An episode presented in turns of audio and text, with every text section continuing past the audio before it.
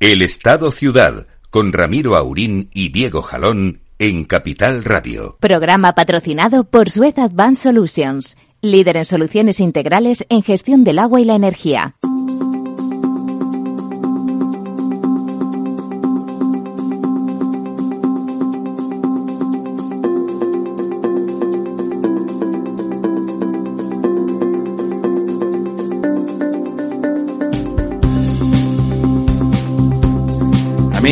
Amigos, don Lorenzo. Al otro lado del teléfono, don Diego. buenos días, don Buenos días, don Ramiro, ¿cómo Don Diego, estamos? que me ha contado una milonga para hacerlo todo por teléfono, porque con el calor que hace, bueno, yo he llegado a rastras. O sea, he llegado a rastras. Efectivamente, no, no es sano para la gente de nuestra edad, sobre todo eh, recomiendan no pasar calor e hidratarse mucho. Claro, es Y que... más, y más viniendo en moto, don Diego, porque hace surco en la, en la calle, es ¿no? que, es que, es, eh, amigos, Efectivamente. hace tanto calor.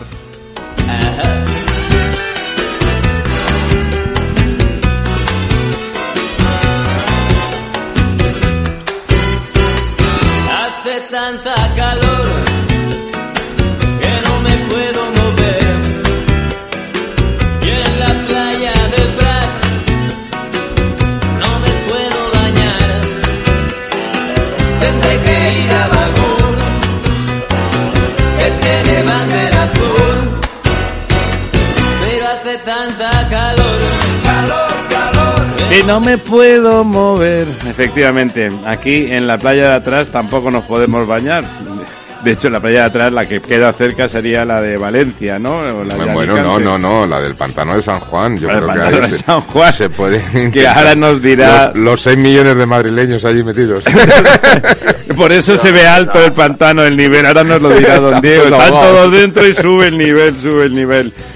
Don Diego, pues mire, hoy ten- tenemos aquí paquetón de, de noticias de esas de la corrupción, de la corrupción eh, escondidita. Pero antes de, de- antes de eso, vamos a remojarnos en esos pantanos. ¿Queda agua en los pantanos para remojarnos Pues- o está la pues cosa sí, muy mala? est- Estamos, eh, como sabes, en, en una ola de calor, pues eh, eh, con pocos precedentes, por lo menos en los últimos 20 años. eh, recuerdan dos o tres eh, en, eh, en este mes de junio. Pero de 40 Eh, grados, yo realmente no, no me acuerdo. También es verdad que el Alzheimer ataca, pero...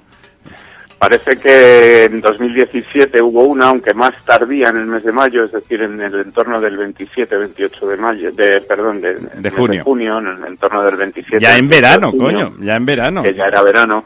Y también hubo otra eh, sobre estas fechas, pero ya nos tenemos que remontar al año 1981.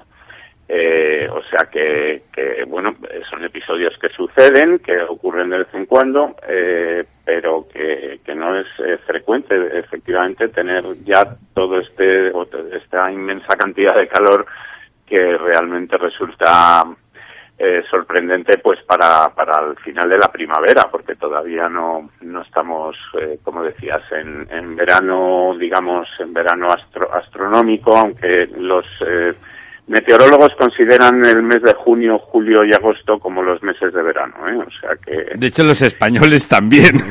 también, Somos efectivamente. todos septiembre ya, meteorólogos. digamos, incluso hay un, un refrán o un, eh, sí, un dicho madrileño que dice que en agosto fresco al rostro, porque ya a partir del 15 de agosto pues eh, suele ir remitiendo un poco el calor, ¿no? Y estamos pues bueno, la canícula, don Diego, la canícula los- llegaba hasta el 10 de agosto con, con San Lorenzo, ¿no? Eh, y por lo tanto, a partir del El 11, 10, que eran las estrellas esas de y San por lo Lorenzo. tanto ya teóricamente ahí empieza a refrescar a partir del 11, unos cuatro días antes. No me robe usted cuatro días, que con la que está cayendo. Efectivamente, pues bueno, esta ola de calor que todavía no se refleja del todo en los datos de los pantanos, pero ya sí que hemos empezado a notar que la bajada del nivel de los pantanos pues empieza a acelerarse. Esta semana perdemos un 0,80%, que son 449 hectómetros cúbicos. Eh, son casi tres pantanos de San Juan, para que se haga una idea, don, don Lorenzo, ¿no? Mm. Eh, los que hemos eh, perdido en, en- en una semana. Eh, nos sitúa esto en un total de 27.000 hectómetros cúbicos almacenados, un 48,17%, pues cuando la misma semana de- del año pasado teníamos un 58%, es 10, 10 puntos porcentuales más, y teníamos pues 5.500 hectómetros cúbicos más de agua almacenada. Y ya si comparamos con la media de los últimos 10 años, pues estamos a 20 puntos porcentuales por debajo, porque hace la media de los últimos 10 años, eh, esta semana estamos al 68%, y teníamos 11.000 metros cúbicos más, porque teníamos, tenemos eh, la media lo que nos da son 38.500 hectómetros cúbicos frente a los 27.000 que tenemos que tenemos ahora, ¿no? Eh, si vamos por cuencas, pues eh, bueno, realmente esta semana la que más baja de las grandes cuencas es la cuenca del Ebro, que pierde 144 hectómetros cúbicos, pierde un 1,82%, pero como ya sabemos y ya hemos comentado todas estas semanas, pues la cuenca del Ebro está en una excelente condición, con un 72% de agua embalsada y 5.734 Seguro que se ha dedicado a regadío todo eso, seguro. hectómetros cúbicos, sí, regadío y alguna parte de evaporación que ya empieza a hacerse Claro, notar con estas de temperaturas forma seguro. bastante significativa, ¿no? Eh, luego tenemos, eh, pues, eh, de las grandes cuencas, la cuenca del Tajo, que es la siguiente, que pierde un 0,71, pierde 79 hectómetros cúbicos, y se sitúa ya en un ciertamente preocupante 47%, y sobre todo preocupante para la altura del año en la que estamos, que, bueno, quedan por delante, pues, eh, tres meses o dos meses y medio en, el que, en los que la tónica va a ser la misma, incluso se- seguramente se vaya acelerando, como hemos visto en esta última semana, es decir, cada vez vamos a perder más agua. Y, y bueno, pues eh, con seis, siete semanas por delante, es posible que la cuenca del Tajo acabe el verano por debajo del 40%, ¿no? Y ya mucho más preocupantes todavía, pues las cuencas de Guadiana y Guadalquivir, que son las que nos tienen en un, en un sin vivir desde hace ya varios meses. La cuenca del Guadiana pierde 49 hectómetros cúbicos, un 0,52, y se sitúa al, al 30,26%. Y la cuenca del Guadalquivir pierde un 0,65, que son 53 hectómetros cúbicos menos, y se sitúa en el 30 exactos, en el 30%, 30,00. Es decir, que la semana que viene estas dos cuencas van a bajar ya del 30%, sin ninguna duda. Sí, porque además no hay ninguna lluvia mm, a la vista, ¿verdad? No, ninguna lluvia a la vista y además eh, esta ola de ahí calor sí que la evapotranspiración allá abajo además es La evaporación tremenda, es ¿no? tremenda y es donde más calor está haciendo y además esta ola de calor que en principio estaba prevista pues que empezase a remitir a partir de mañana parece que se va a alargar y por lo menos domingo, hasta el fin de semana vamos a seguir con temperaturas por encima de los 40 grados en el Valle del Guadalquivir y además temperaturas muy altas por la noche, ¿no? Por encima de los 27, 28 grados en, en toda esa zona de, del Valle del Guadalquivir y, y, bueno, pues también de- del Valle del Guadiana, eh, que no que no se va a quedar atrás en lo que se refiere a temperaturas, ¿no? Así que, que bueno, que la perspectiva mala. El resto de cuencas, bueno, pues el, el- la cuenca del Duero pierde 61 hectómetros cúbicos, un 0,81 está en el 55,47, que no llega a ser preocupante, pero tampoco es una situación, digamos, excelente. Eh, la cuenca del Miñosil, que pierde un 0,23, está en el 54%.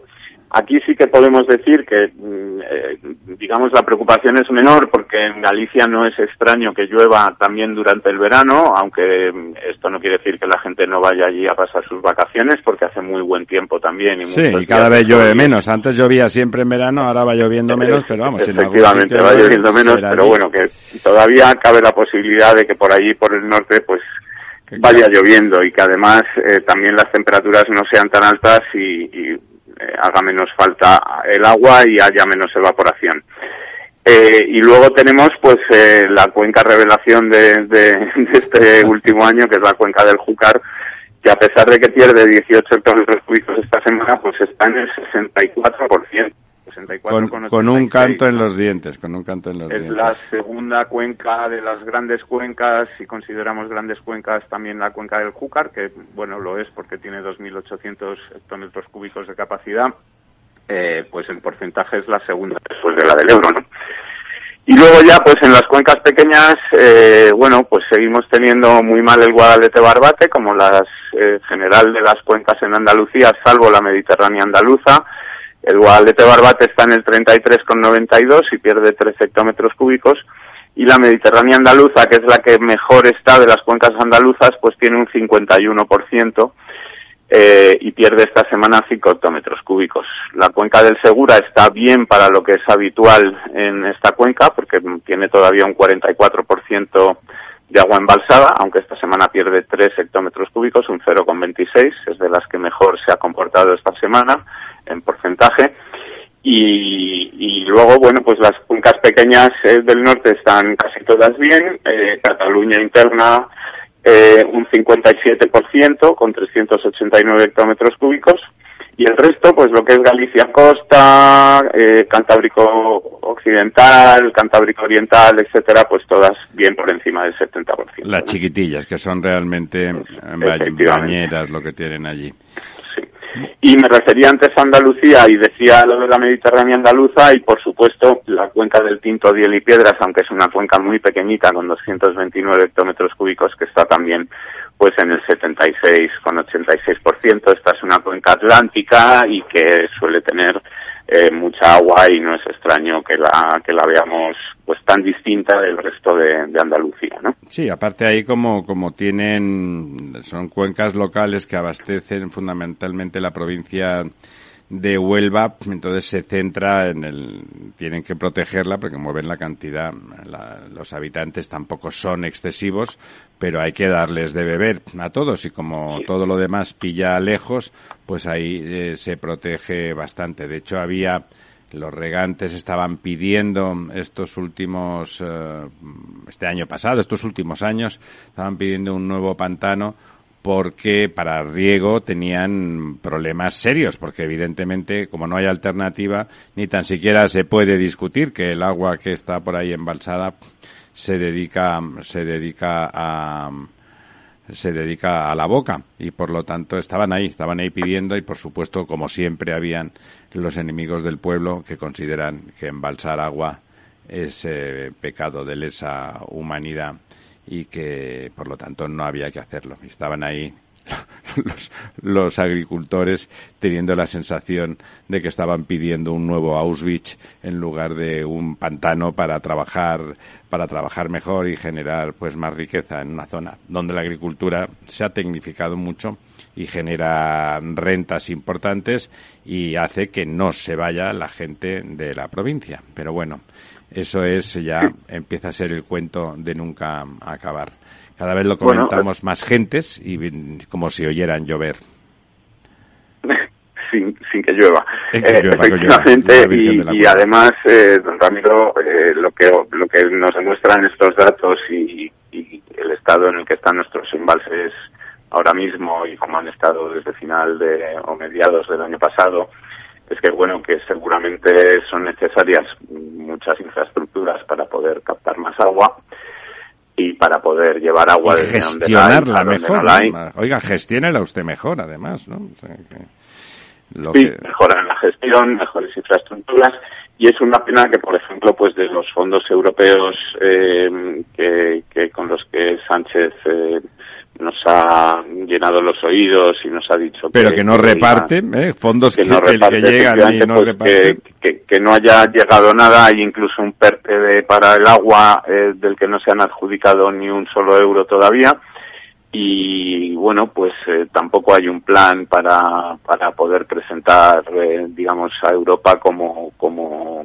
una necesidad para bueno pues mejorar esas infraestructuras Bueno, de de hecho, agua ha sido una son- oportunidad perdida, don Diego. Ha sido una oportunidad perdida, pero el único PERTE que hay, que está bien, es para digitalización de, de los sistemas de control urbano y tal, que insisto, está bien, pero vamos, no, no afecta en nada a la gestión de infraestructuras, a la mejora, la optimización, conexión, ya no le digo a grandes, a, grandes obras, pero sí la, la mejora de, de la gestión mediante infraestructuras, la corrección de cauces para evitar esas que todavía recurrentes inundaciones, éxito, conexión de, entre, entre cuencas, aunque sean conexiones relativamente menores, pero que permitan paliar si- situaciones extremas. Vamos, no, no está siendo un plan teniendo en cuenta el país en el que estamos y esa tan cacareada, el cacareado cambio climático que se llenan la boca con él y lo único que, cara, que ponen es cara de apocalipsis, ojos como platos y después, bueno, ¿qué vamos a hacer? ¡Ah! Y entonces gritan. O sea, claro, es, es como tremendo, ¿no? Pues sí que se puede hacer Sí, algo. bueno, gritan y le echan la culpa a la, Bueno. a la derecha, ¿no? Por la- supuesto, pero eso la- ya como, como si pierde el equipo de fútbol de sus hijos. La culpa es de la derecha, por supuesto. Sí, efectivamente. Es la, es, vamos, ya es como cómico, ¿no? Yo no entiendo realmente, menos los sectarios que más o menos vivan de, de la mamandurria, eh, cómo la gente se cree las cosas que dicen, ¿no? Porque realmente estaría, estaría bueno que aportaran un punto de vista constructivo desde el suyo, pero a favor de obra, ¿no? Aquí simplemente el no es no, ya bueno, ya lo decía el presidente del gobierno, no es no y no que a todo, ¿no? Por si acaso. Tentativamente no. Bueno, eh, pues sí, bueno, dejamos eso ahí. Fíjese, cada, cada vez está más de actualidad hablar de los pantanos y del agua, porque realmente un día de estos vamos a tener un fracasillo, como, como decía, venía and- caminando con don Lorenzo hacia, hacia la emisora y que me comentaban "No, cualquier día de esto con estos calores vamos a tener problemas de agua realmente no O sea, en, en muchos lugares hay sitios donde no hay sitios pero hay muchos sitios que bueno recordemos que toda esa crisis hídrica que nos esboza semana tras semana don Diego se produce eh, singularmente en Andalucía. Eh, la, la comunidad más poblada de España y que este verano, además, pues como se está recuperando el turismo y allí en principio no, no los echan a patadas ni, ni los quieren mal y no les parece mal que se inauguren hoteles y que la gente tenga empleo y chorradas de esas, ya se sabe, gente de mal vivir que pretenden pagar sus facturas a final de mes y todo eso. Qué gentuza. Bueno, pues ahí, eh, ahí es donde justamente tenemos un problema de agua muy, muy importante. También hay una agricultura muy significativa y si tenemos ahora por delante dos mesecitos que realmente pueden llegar a ser ciertamente graves, ¿no? Vamos a ver toda cómo, cómo Extremadura, evoluciona. Castilla-La Mancha, ¿no? Que son zonas de interior. Por las Sí, zonas de costa, hay en menos turismo casos, y hay menos población. Por supuesto, tiene usted razón, tanto Extremadura como Castilla-La Mancha. Ahí la, la parte agrícola puede sufrir. La parte, la cuenca baja del Tajo, como el Tajo ya lo hemos comentado en alguna ocasión, tiene, son como dos ríos distintos. La parte de arriba y la parte de abajo. Abajo hay mucho pantano y en principio el regadío en esa zona eh, debería de estar Pero eso garantizado, incluido. la zona norte de Castilla-La Mancha y, Sí, esa es la zona más. zona eh, Extremadura tiene el Guadiana, que también tiene tiene su regadío importante. Recuerden, el famoso Plan Badajoz viene anexo a una serie de pantanos de los más grandes de, de España. Bueno, desde el punto de vista del regadío es menos dramático que, que en Andalucía. Eh, a pesar de que desde el punto de vista del calor eh, es grave, es grave. Pero la cuenca del Tajo, esa que, que nos decía don Diego que va a quedarse por debajo del 40 de forma inminente, la parte vaciada de los pantanos está en la primera mitad del río. Bueno, si les parece, vamos a empezar. Don Ramiro, antes dígame, de nada, que favor. no se quede don Lorenzo con las ganas, el pantano de San Juan ha perdido 4 hectómetros cúbicos esta semana, pero está con 117, que es todavía pues eh, muy por encima de la media de los últimos 10 años y de cómo estaba en el año pasado, y está en un 84,78. Claro, es un pantano recreativo y la verdad es que ahora es el momento, como decía él, todos los madrileños metidos dentro, pero es de los pocos sitios donde se puede ir a refrescar no el gaznate, sino del ombligo para abajo y, y disfrutar de cierta entre la sierra, que aunque a estos días ni en la sierra hace fresco, No, que pero con el fresquito de del pantano. de incendios, que eso todos los temas que Y- no, y- que no hemos hablado y, y que la son muy única playa de ¿no? la Comunidad de Madrid con bandera azul, ¿eh? No- Como Bagur, olvide. el, el Bagur de la canción. o sea, nosotros en lugar de a Bagur nos tendremos que ir al pantano de San Juan, dirigidos por el jefe de Boy Scouts, don Lorenzo Dávila. Cano. es. No, pero sí que me parece preocupante que estas temperaturas pues van, eh, van a empezar a aparecer problemas de otro tipo, como son los incendios, que también, por desgracia, todos los veranos empiezan a surgir, ¿no? Y, y en estos momentos, tanto por la temperatura del aire como por la radiación solar, el, el peligro es, es tremendo de, que, de la propagación que puedan tener estos incendios, ¿no? Muy bien, ¿alguna cosa más, don Diego, al respecto de las aguas embalsadas? Pues yo creo que está todo dicho. Está todo dicho.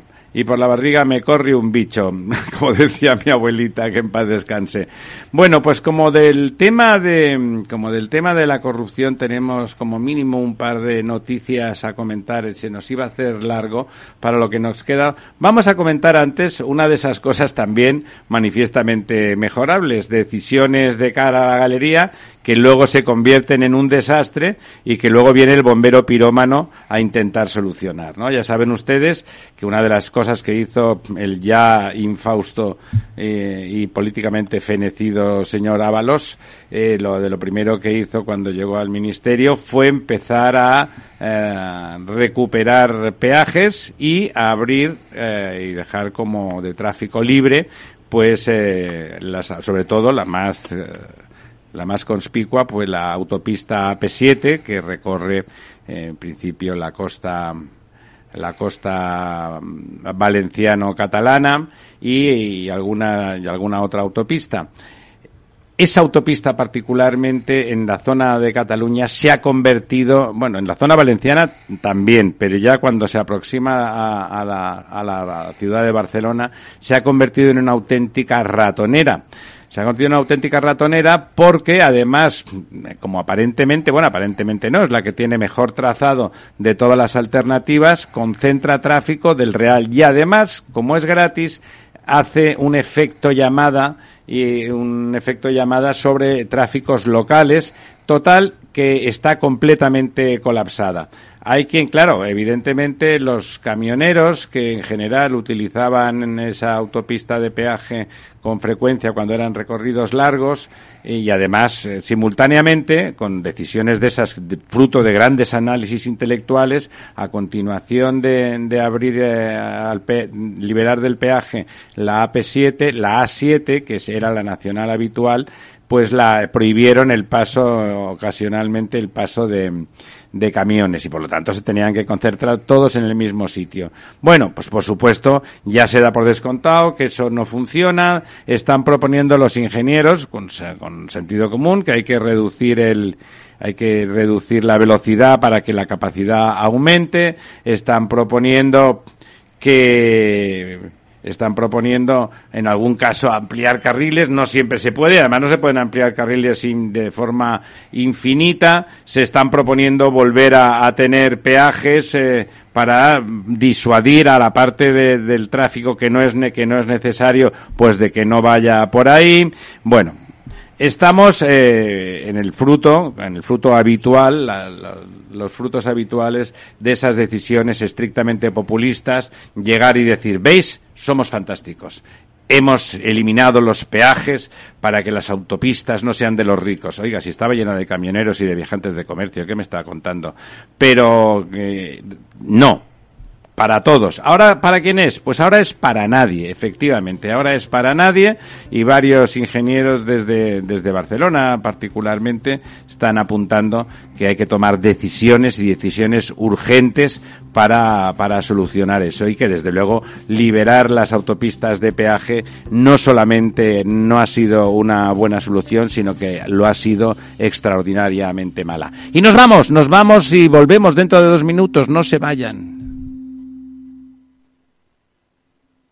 Si estás pensando en comprar una casa, entra en cuchabank.es y accede a nuestra oferta hipotecaria. Cuchabank, el banco de tu nueva casa. Para personas inquietas, Capital Radio. Capital Radio Madrid, 103.2. Nueva frecuencia, nuevo sonido. Que esta no sea la última canción que escuches. No uses los cascos ni el móvil al cruzar ni cuando uses patinete o bicicleta. Pon atención a las señales de tráfico y los semáforos.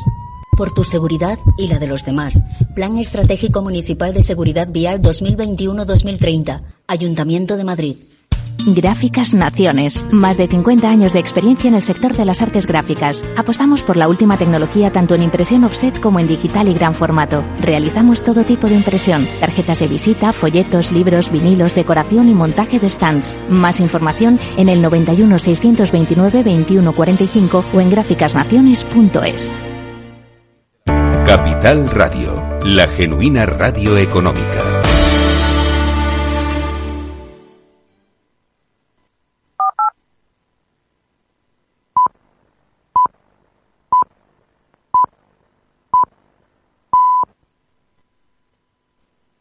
El Estado Ciudad, Capital Radio.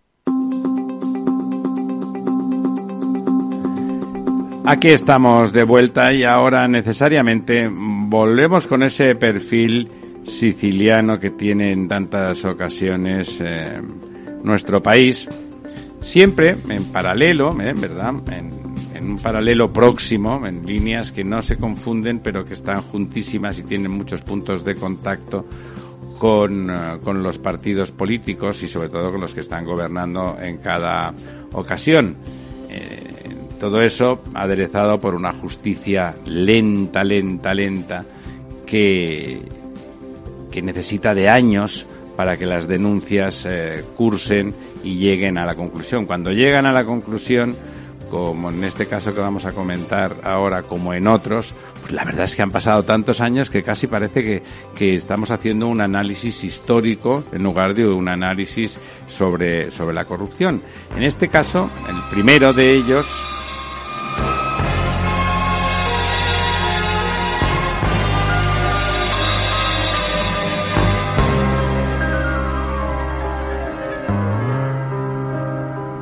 Speak softly, love, and hold me warm against your heart. I feel your words, the tender trembling moments start. We're in a Aquí en nuestras historias también hay padrinos. No sabemos hay historias de amor entrecruzadas y entrelazadas, pero desde luego padrinos, padrinos hay. En uno de ellos, bueno, aquí es difícil saber quién ha, sido el padrino. Ahora diremos un par de nombres, pues ¿por qué no? Cada uno, cada palo que aguante su vela. Eh, el que fuera fruto de, de, de documentación intervenida de documentación intervenida en, en, el domicilio, en un registro, claro, en el, en el del que fuera responsable de finanzas del PSOE valenciano, don José María Cataluña, mira tú qué casualidad, eh, pues se han encontrado montones de trazas de adjudicaciones pactadas eh, y de, de, notas diciendo, pero todo tipo de cosas en ayuntamientos, obras municipales. Aquí en alguna nota pone en particular aquí a cual y así, a cuajes no, o le dan.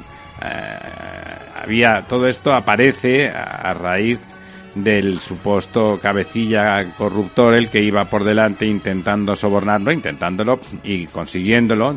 A, a, don Jaime Febrer es el, el que ejercía de padrino. Eh, la verdad es que sobornaba con, desde sus empresas tanto a PSOE como en este caso está aflorando como al PP parece en alguna de las de las investigaciones. La Guardia Civil que tiene la mala costumbre de ser insobornable y de tirar de los hilos y fruncir el entrecejo y poner cara de que, como decía, como decía el crack, aquella película, aquella película de Alfredo Landa, donde hacía de guardia, hacía de, de, detective privado y decía, y decía con cara triste, veo cosas, veo cosas y no, y no me gustan.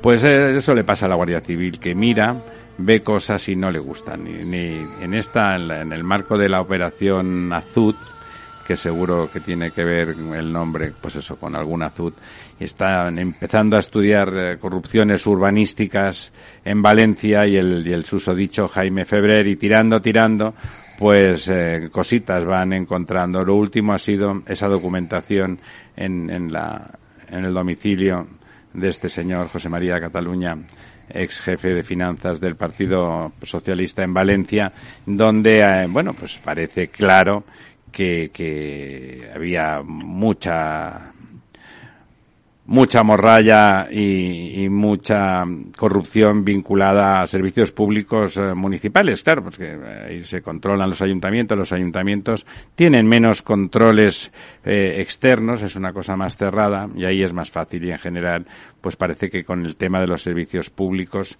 y de las obras municipales están, están encontrando pues muchas, muchas cosas. ¿Qué le parece, don Diego? ¿Le gusta la película? Bueno, pues eh, yo a mí tampoco me gusta.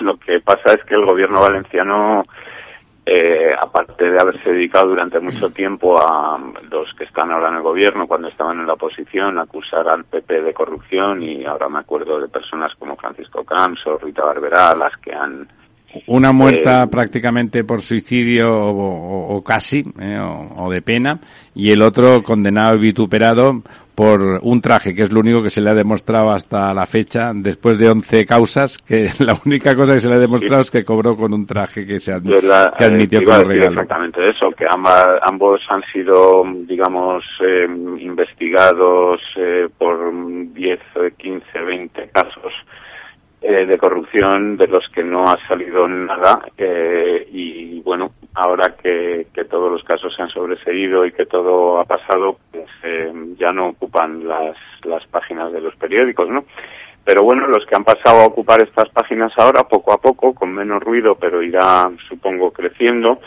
pues son tanto eh, la, la consejera eh, cuyo marido abusaba de, menores, eh, bueno, que además es eh, vicepresidenta de la Comunidad Valenciana y ahora estamos viendo también pues que el partido del gobierno, el Partido Socialista de la Comunidad Valenciana, pues parece que está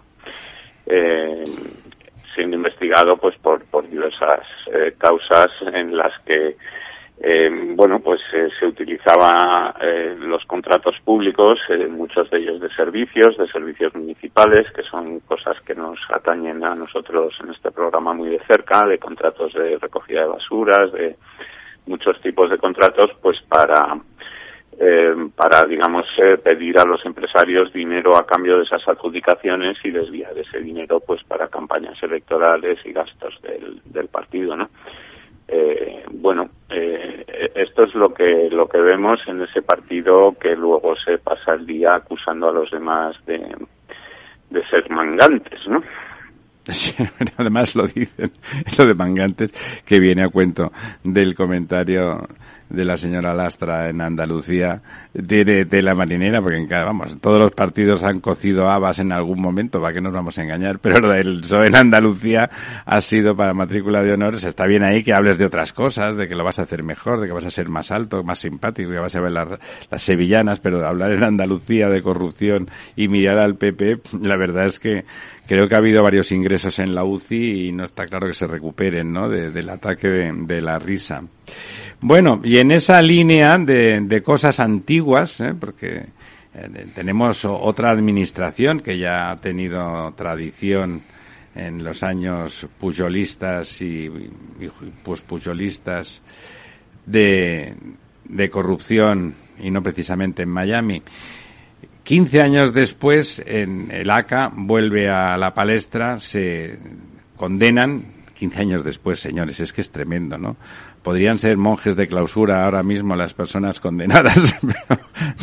no creo que no son, pero vamos, podrían podrían ser porque la gente ya saben ustedes como Tirso de Molina eh, cambian y al final don Tirso después de recorrer eh, dormitorios eh, de señoras durante toda su vida acabó acabó como como monje y, y además convencido y creo que que muy bien, pero por tanto, 15 años después, que quieren que les diga, señores jueces? Hay que, tendríamos que intentar espabilar. Bueno, pues estos responsables de la ACA han sido condenados a dos años de, de prisión. No sé yo si eso es suficiente para cumplirla o no, pero vamos, dos años como condena no es, eh, no es pecata minuta. La audiencia de Barcelona, que ha sido el tribunal que, que ha dictado, que ha fallado, sentencia mm, les absuelve porque dice que no se ha podido demostrar exactamente que se han malversado 7,6 millones de euros de la Generalitat.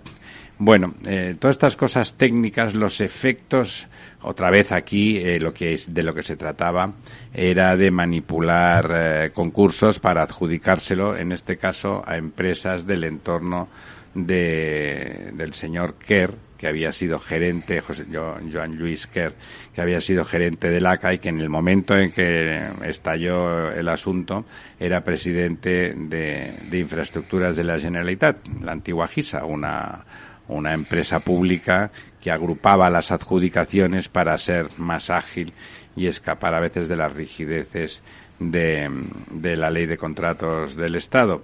Claro, eso llevaba aparejada pues también una cierta lasitud. No necesariamente esas agencias son muchas veces útiles. Claro, si uno tiene la intención de, de delinquir, pues sí, es un poco más fácil desde ese tipo de agencias. Bueno, pues fueron condenados, han sido condenados tanto el señor Kerr como el que era eh, el director del ACA entonces, don Manuel Hernández, que, que es alguien que nombró Maragall, eh, si no me equivoco cuando fue presidente de la Generalitat. Manuel Hernández, de hecho, era en su momento era miembro de, de Iniciativa per Cataluña, que era como la izquierda unida catalana.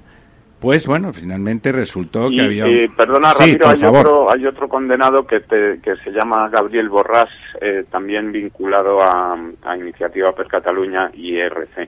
Y, y, por explicar a los lectores, la ACA es la Agencia Catalana del Agua. Eso que, es, sí. no lo hemos dicho. Igual, lo daba yo por descontado, pero tiene usted razón en que hay que decirlo, que son. son eh, supuestos que no son verdad. Y, y Josep Bou Termes, otro ingeniero, que, está por aquí también sale como, como implicado y que era el jefe de planificación de usos del agua de, de, esa empresa, de esa agencia catalana del agua. Eh, bueno, eh, se creaban conglomerados, estos responsables tenían unas empresas vinculadas y se autoadjudicaban. Bueno, pues es lo que, es lo que tiene. Es en lugar de, de, de darles eh, lo suyo y respetar a, esos empresarios que se, sí que apuestan, arriesgan, crean, en este caso, pues en general también ingenieros, igual que ellos, que tenían sus ingenierías y sus empresas de construcción pues eh, bueno, la monto yo y me lo adjudico y, y, luego ya si eso ya lo desmontaré cuando ya no tenga capacidad de adjudicarme a mí mismo. Eso desde luego desmonta, habla mal, habla mal de, de de nuestro país, ¿no? Habla más de nuestro país, a los emprendedores y la gente que de verdad decide tomar, tomar el riesgo, resulta que desde una partitocracia corrupta, como sistema, eh, sistema que al final se convierte en endogámico y que tantas veces se dedica a explotar a ese sistema, que quiere decir que es un eufemismo. explotar el sistema es explotar al conjunto de los ciudadanos, al conjunto, de, en este caso, de los catalanes y en general de los españoles. Eh, bueno, la justicia llega, la justicia es lenta. Eh, la justicia es lenta, pero va llegando. Lo que ocurre que, bueno, ya saben ustedes, el ACA ya, ya, todavía hay más el juicio aquel antiguo, famoso, en, de la adjudicación de, de Aguaster Llobregat, donde también estaba, por supuesto, implicada el ACA y que también al final se demostró que había sido fraudulenta y tardó una eternidad absoluta. Y bueno, no, aquello no llevó, aquello llevó simplemente a que se, se cambió el signo de la adjudicación y entonces enrabietados los responsables públicos políticos que cambiaron, simplemente dijeron, ah, pues ahora no hacemos concesión, sino lo que hacemos lo hacemos como, como público. Claro, eh, en aquel momento lo que pasa es que aquella, la, aquella empresa Waster Llobregat tenía un agujero negro de, de, mil millones y el ACA tenía, y eso servía, la concesión servía pues para tapar todo. Después, después, eh, desde aquellos polvos, estos lodos, todo estaba mal gestionado, no se gestionaba con el interés público en perspectiva, sino con intereses privados o muy privados, seguramente también facilitando la financiación de los partidos en ese entorno, porque para que todos estos señores eh, se lucraran, evidentemente tenía que haber cierta connivencia y la connivencia la connivencia tiene un precio. Bueno, y visto este panorama triste y siciliano de nuestro país, que no, no es una opinión, son hechos, son hechos, eh, díganos, don Diego, ¿tenemos algo de lo que alegrarnos? ¿Hay cositas ahí durante la semana? ¿Han pasado cosas hermosas además de...? No, eh, poco, poco hermoso. ya que me lo pregunta, pues no ha pasado nada bueno. la verdad es que no, no estamos en la mejor racha, eh, don Ramiro. Eh, de esto que me comenta, que comentaba usted del ACA, eh, decirles a los oyentes que no busquen la noticia en los periódicos de Cataluña porque... No, claro. Están todos paniaguaos. Efectivamente, de, de esto en la vanguardia, por ejemplo, no van a leer ustedes ni una línea y bueno, pues eh, tendrán que buscarlo en, en periódicos eh, en otros. Bueno, sí, además, la vanguardia, es ahora que lo dice, realmente los periódicos allí en, mi casa son tremendos. La vanguardia que tantas veces pues eh, ofrece servicio excelente. En Se Nota estaba publicando las noticias de que, genera todas negativas la señora Colau con neutralidad, pero estaba publicándolas y de, me imagino que alguien decidió que eso estaba dándole muy mala prensa a la alcaldesa y en hace unas semanas, no sé si se pueden decir tres, cuatro, no sé decirle, de golpe hay un clic y empiezan a, comentar como positivamente cosas que si uno lee las noticias son tremendamente negativas y las negativas, como dice usted, sencillamente no aparecen, ¿no? Pero es que, me- fí- fíjese, don Ramiro, les estaba escuchando yo muy detenidamente con todos esos temas de corrupción. Y a ver, la corrupción es algo que es eh, connatural, digamos, a- al, al ser humano, ¿no? O sea, corruptos O van sea, a somos existir- unos chorizos. Corruptos van a existir toda la vida, ¿no? Otra cosa es que esos corruptos, que, que bueno, pues aparecen de- pues con un porcentaje X, el que sea, que, que depende mucho de cuestiones culturales y también de que la normativa sea más o menos laxa o permita eh, eh, huecos por donde poder realizar esta corrupción. Pero es algo que, que el, eh, el problema surge cuando aparecen los partidos políticos y se convierten como en bandas organizadas, ¿no? ¿Por qué? Pues porque una persona Bueno, de organizados manera- están, desde luego. de manera individual puede corromperse, etcétera, pero incluso los propios compañeros del partido le, le- le pueden eh, descubrir, ¿no? Porque al final son cosas aisladas. Pero cuando aparecen estructuras como, como los partidos políticos, porque se financian a esos partidos políticos, como el caso que comentabas de Valencia, etcétera, pues claro, al final hay como una especie de vista gorda y un esquema como que hay una fuerza mayor o un, un elemento superior que, que, que necesita de ese proceso y entonces ya llega un poco a todos los las, las eh, digamos eh, tentáculos donde puede llegar el poder político como los medios de comunicación etcétera no frenar las cosas frenar la información es decir dilatar las cosas en el tiempo. El problema es cuando surgen esas bandas organizadas no entonces bueno pues ese es un problema endémico de este país que ha ocurrido en, en muchos partidos y que por supuesto pues pues habrá que analizar cómo se financian estos partidos y, y qué mecanismos habría para que no ocurrieran estas cosas. Y digo que el tema de la corrupción aislada a un individuo en determinada administración que se Claro, corrompe, es- eso, es, eso es incontrolable. Es que ¿no? eso, es que al final yo me temo que la corrupción, pero diga, ¿usted por qué se corrompe? Dice, porque puedo. Entonces van a poder siempre. Los mecanismos fundamentales, tenemos un compañero que está estudiando eso con detenimiento, don, don Manuel Núñez, eh, y es eh, es muy sistémica, ¿no? O sea, la, la corrupción ocurre de forma, en la medida en que es posible que exista, existe. Por lo tanto, eh, no es tanto cuestión de financiar los partidos mejor, que seguramente también, pero no es tanto eso, como que realmente el control y la- y el castigo de la corrupción sean muy intensos. Eso sí que lo, la frenará. Porque en la medida en que pueda haber corrupción, pues van a querer más. Eh, quien sea, va a querer más. Si lo financias eh, mejor, luego al final eh, del- de la financiación de los partidos se deriva todas estas cosas que tienen nombres y apellidos, es porque, claro, el que hace, el que colabora, pues quieres lo suyo, ¿no? Que hay de lo mío. Y por lo tanto es fundamental que esté muy, que esté muy, muy perseguido, que esté muy controlado y que el castigo sea ejemplar, que haya poca, que haya poca mano ancha, manga ancha al respecto. Y, y otra cosa, ¿no? Por ejemplo, en este juicio del ACA, los jueces no han sabido determinar que, haya habido malversación. Eh, es verdad que no es culpa de los jueces en ese caso, no es fácil. Le puedo asegurar que en ese tipo de, de operaciones siempre hay malversación.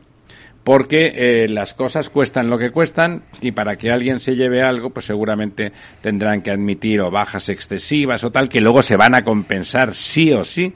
¿Eh? Se van a compensar sí o sí porque para que ganen dinero tienen que ganar dinero y valga la redundancia, ¿no? Por lo tanto, em, hay que hay que dotar a los jueces de más herramientas, de más eficiencia, hay que perseguir la función pública, la función pública y la política tienen que estar muy fiscalizadas porque han de ser las más ejemplares de todas. El particular, el particular que mete la mano donde sea, se le coge, se le juzga y se le entalega y está bien que sea así, se le, se le dispone de sus bienes. El, desde la administración pública y desde la, desde la administración política es más fácil escaquearse y poner barreras al campo, ¿no? Bueno, va, pasa, pasa por ahí. ¿Quiere rematar usted la jugada, don Diego, o, seguimos allá? si quieres, yo creo que, está, Acérquese, acérquese al teléfono. Está todo dicho en esto también. Sí. Eh, mira, si quieres por comentar un par de asuntos antes de, terminar el programa, que creo que son... que son eh, Mira, estabas hablando antes de la, privatización, bueno, la...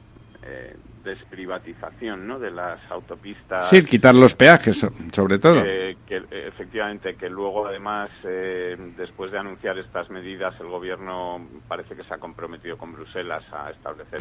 Hacerlo, a, deshacer lo hecho, sí.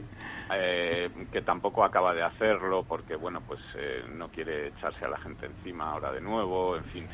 Eh, tenemos ahora un anteproyecto de ley de equidad, universalidad y cohesión del Sistema Nacional de Salud, que es el pomposo nombre con el que Desde luego. los ministros ha aprobado este martes una especie de proyecto en el que eh, intenta cerrar la puerta pues a que haya copagos en la sanidad, que se privatice la sanidad pública, y eh, bueno eh, se habla quiere decir usted a que se privatice la gestión de la sanidad pública que eh, seguiría siendo pública por supuesto eso no que esto es un poco lo que ocurre pues como cuando los ayuntamientos hablan de la municipalización del agua no porque dicen que el agua tiene que ser pública etcétera.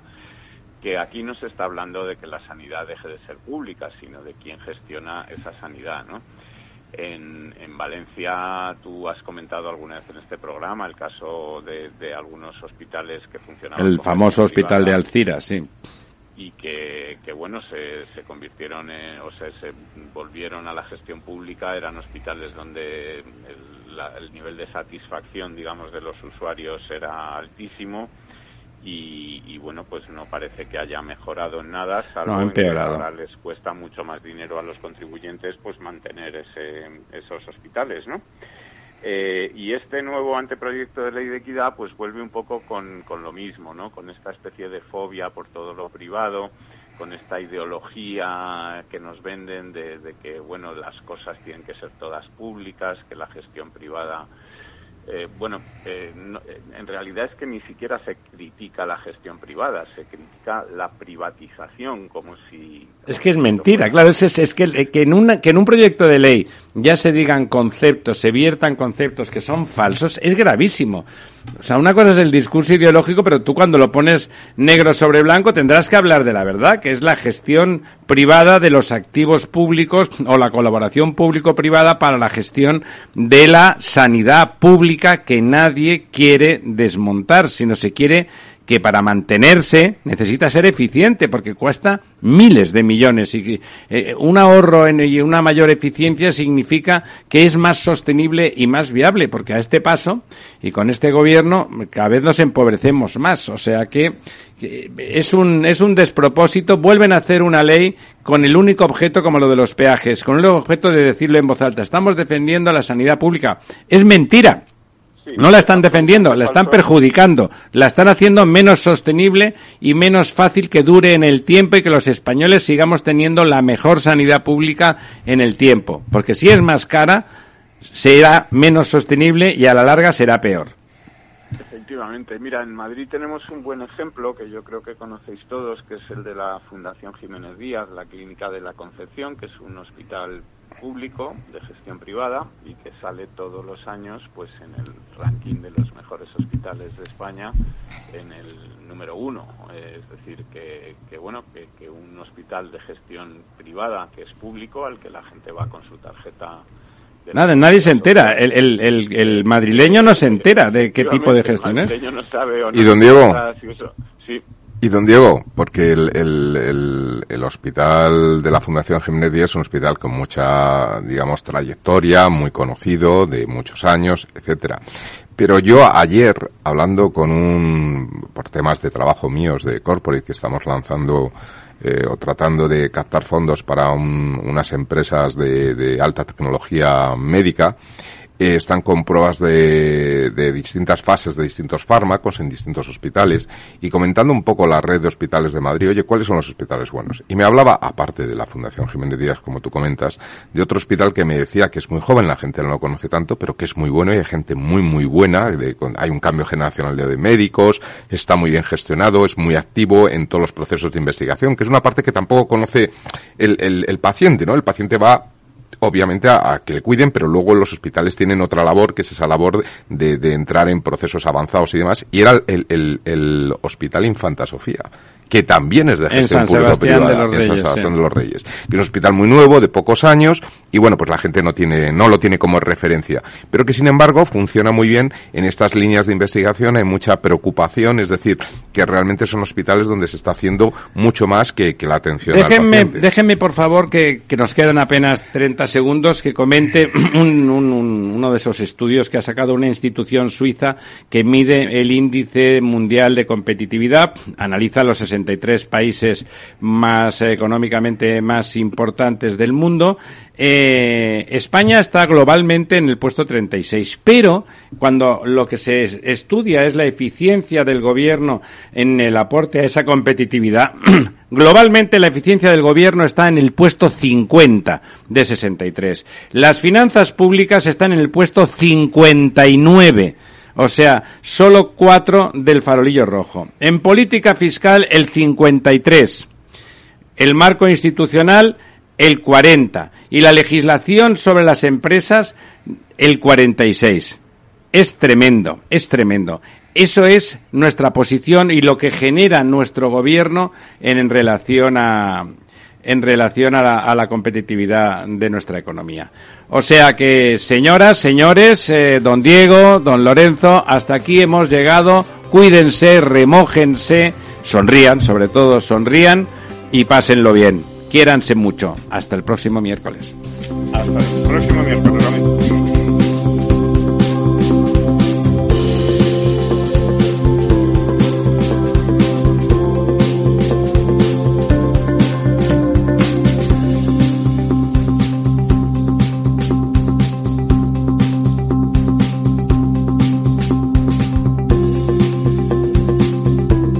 El Estado Ciudad, con Ramiro Aurín y Diego Jalón en Capital Radio. Programa patrocinado por Suez Advanced Solutions, líder en soluciones integrales en gestión del agua y la energía. Escucha cada día entre las 8 y las ocho y media de la noche el balance de los deportes con Paco Lloret, la emoción del fútbol y la pasión del deporte en el balance. Capital Radio. Capital Radio Madrid, 103.2. Nueva frecuencia, nuevo sonido. Disfruta de la mejor cocina gallega en Montes de Galicia. Todo un clásico moderno en el barrio de Salamanca. Disfruta de la variada dieta atlántica, de las mejores carnes y pescados tratados con respeto y transparencia y regados con una de las mejores bodegas de la zona. En grupo, en familia o en pareja, Montes de Galicia te ofrece el espacio perfecto en cada ocasión. Testigos de la Transición. 50 años de periodismo. Automóvil por donde pasaba cada día don Luis Carrero Blanco voló por los aires. Españoles, Franco ha muerto. ¡Viva el rey! ¡Viva la Constitución! El Partido Comunista de España ha quedado legalizado. puedo prometer y prometo cumplir fielmente las obligaciones del cargo de presidente del gobierno y hacer cumplir las leyes fundamentales del reino. ¡Y hace todo el fútbol!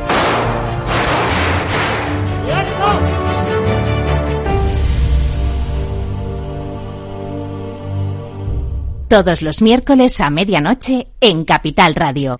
Un encuentro con los periodistas que vivieron la historia en primera persona.